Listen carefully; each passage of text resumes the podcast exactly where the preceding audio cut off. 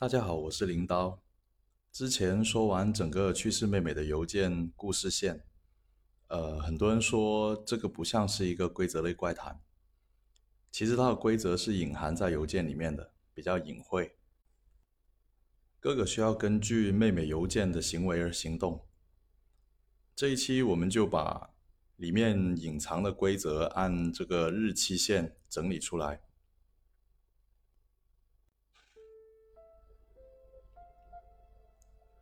一，第一天到第八天，关掉扫地机器人。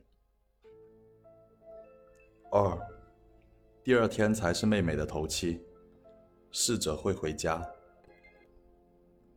三，第三天需要将妹妹的立牌放在桌子上，与哥哥的静音铃形成镜像连接。四，葬礼的第七天要吃水果。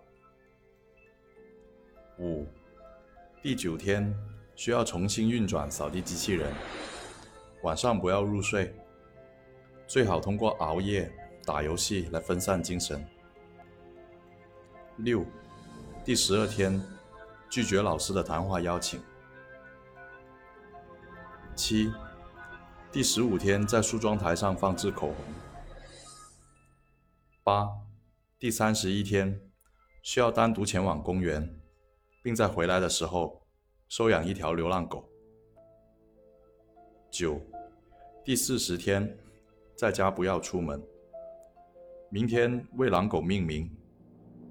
没有人会来房间，遇到敲门声不要理会，狼狗今天会保护你。